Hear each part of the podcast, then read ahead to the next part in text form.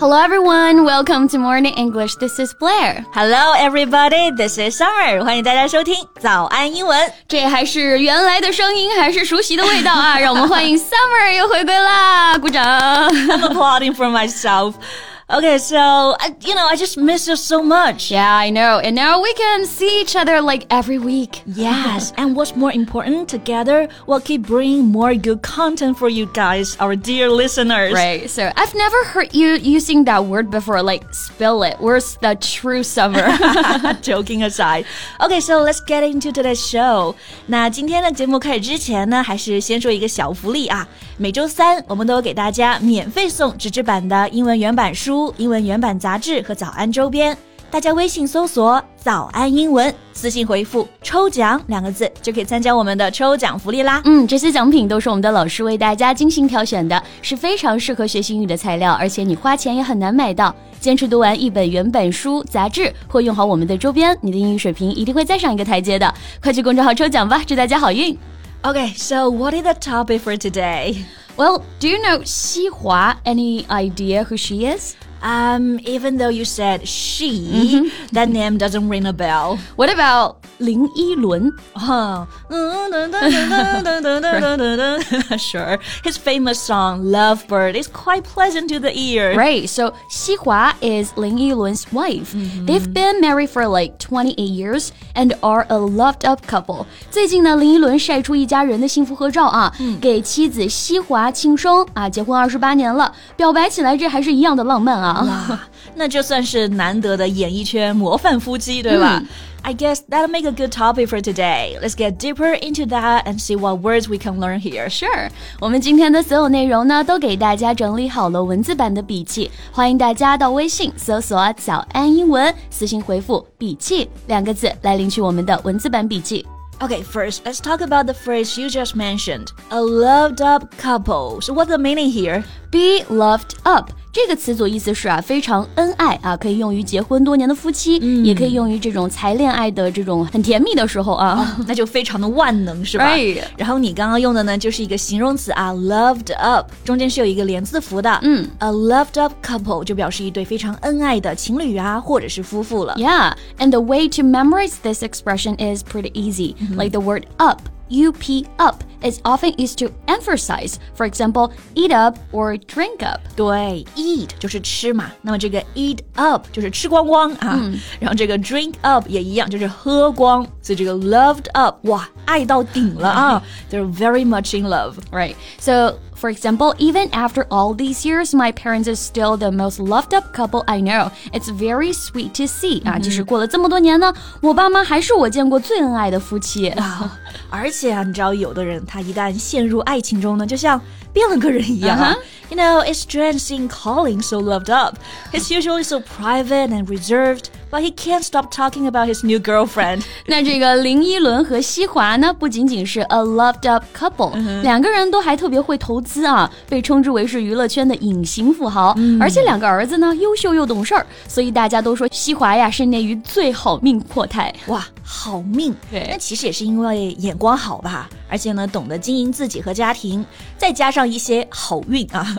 不过像这个好命啊、好运，我们平常说的还挺多的。那如果要用英文表达，我们可以怎么说呢？哎，有个表达特别合适啊、嗯、，Have the Midas touch. Midas touch. Which Midas? Midas, M-I-D-A-S, meaning a king from a Greek myth who was given the power to turn everything he touched into gold. 哇，这个能力也太哇塞了，太强了啊！就是 点石成金。没错，啊，就这个 Midas 国王啊，他有这种点石成金的能力，所以这个 Midas touch 啊，就指的是事儿事儿啊都有赚大钱的本领。Wow, the ability to make a financial success of everything you do. I wish I could have the Midas touch. Yeah, everyone wishes that. 哎，大家注意到没有？我们贝贝老师啊，现在的知识储备真的是越来越厉害了，是不是因为每天都在读外刊？啊哈，确实是啊。那像读外刊的时候呢，会经常遇到各种希腊神话的例子啊和。暗喻啊。读得多了，自然就能了解很多常见的典故。所以呢，大家啊，我建议也可以多看一看权威外媒的详细分析和报道，比如说像《纽约时报》、《科学美国人》、《大西洋月刊》等等啊，都是很好的阅读素材。是的，自己可以通过这个外刊文章呢，了解世界资讯，还可以增加你的文化背景储备啊。嗯，不过呢，你想要更加细致的学习其中的英文表达，还是要有专业老师的带领哦。对，每周一到每周五早上七点呢，我都会直播带大家一起阅读外刊，已经有超过两万名同学加入我们的学习了，就等你的加入啦。那这些课程呢都是免费的，大家微信搜索“早安英文”公众号就可以预约直播啦。是的，坚持读外刊啊，说不定大家呢哪天就有了自己的 Midas Touch。Exactly. Okay, so it seems like 林依轮 does have the Midas touch. Yeah. 买楼啊，开娱乐公司做美食节目，创立食品品牌卖辣酱啊，还有艺术收藏品，每一样呢都特别成功，真的就是做啥都赚钱。哇、h a v e the Midas touch，、Right 这个表达大家肯定都记住了啊。OK，那这里呢，我还想到一个这个表达，嗯，have a charmed life。Charm 大家都知道嘛，就是 charming 里面这个 charm 可以表示魅力、吸引力、魔力。嗯，那这里的 charmed 做一个形容词，就是指非常的幸运啊，very lucky, having good luck。对，他们的生活确实也是非常幸运的，而且他们的小孩儿也可以说命很好啊。Their kids have always lived or led a charmed life. Their parents are not just celebrity, but are good with investment, business, and art collection. One of them had passed the TOEFL test and got a scholarship from an American design university. The other one launched his own fashion brand. 哇，这两个儿子，一个在美国读设计，一个呢创立自己的潮牌，确实都是 a charmed life。Or in another word, they have been on a gravy train. A gravy train? Yeah. gravy 这 不是肉汁儿吗？就是肉汁火车是这这这个表达有点重口味啊，有一点啊，字面意思是这样，对吧？但这个 gravy，它在口语中呢，还可以表示飞来横财啊。Something, especially money, that is obtained when you do not expect it. So a gravy train meaning a situation where people seem to be making a lot of money without much effort. 啊哈，就是我们说轻松赚大钱的机会对不对 Yes？就是躺赢的意思吧？对对对，躺赢啊 Right 比如说你一开始就买了比特币。啊哈， That's a gravy train，或者你在二三十年前吧，在北京呢或者深圳，你有房，哇、wow,，You were on a gravy train。 Exactly，不过啊，也没有人可以事事顺利，总也有倒霉的时候，运气不好的时候，也是对不对？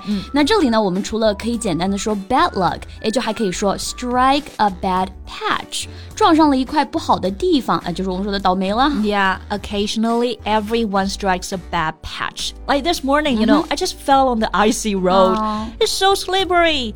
Luckily, it didn't hurt that bad, and I found a coin on the floor. 这就是因祸得福啊，摔了一跤，但是呢捡了钱 啊，That uh, was a blessing in disguise。but you know, that's just a coin. It's totally not worth it. Right. The blessing was so tiny. Alright，那我们今天啊就跟大家讲了些和好运、好命相关的表达了，希望大家听完节目呢，今天的幸运值啊都能多拉一点点。yep. Okay, so I'm gonna work on my Midas touch. That's all we have for today. Right，好，最后再提醒大家一下，今天的所有内容都给大家整理好了文字版的笔记，欢迎大家到微信搜索“早安英文”，私信回复“笔记”两个字来领取我们的文字版笔记。Thank you so much for listening. This is Summer. And this is Blair. See you next time. Bye. This podcast is from Morning English. 学口语就来早安英文。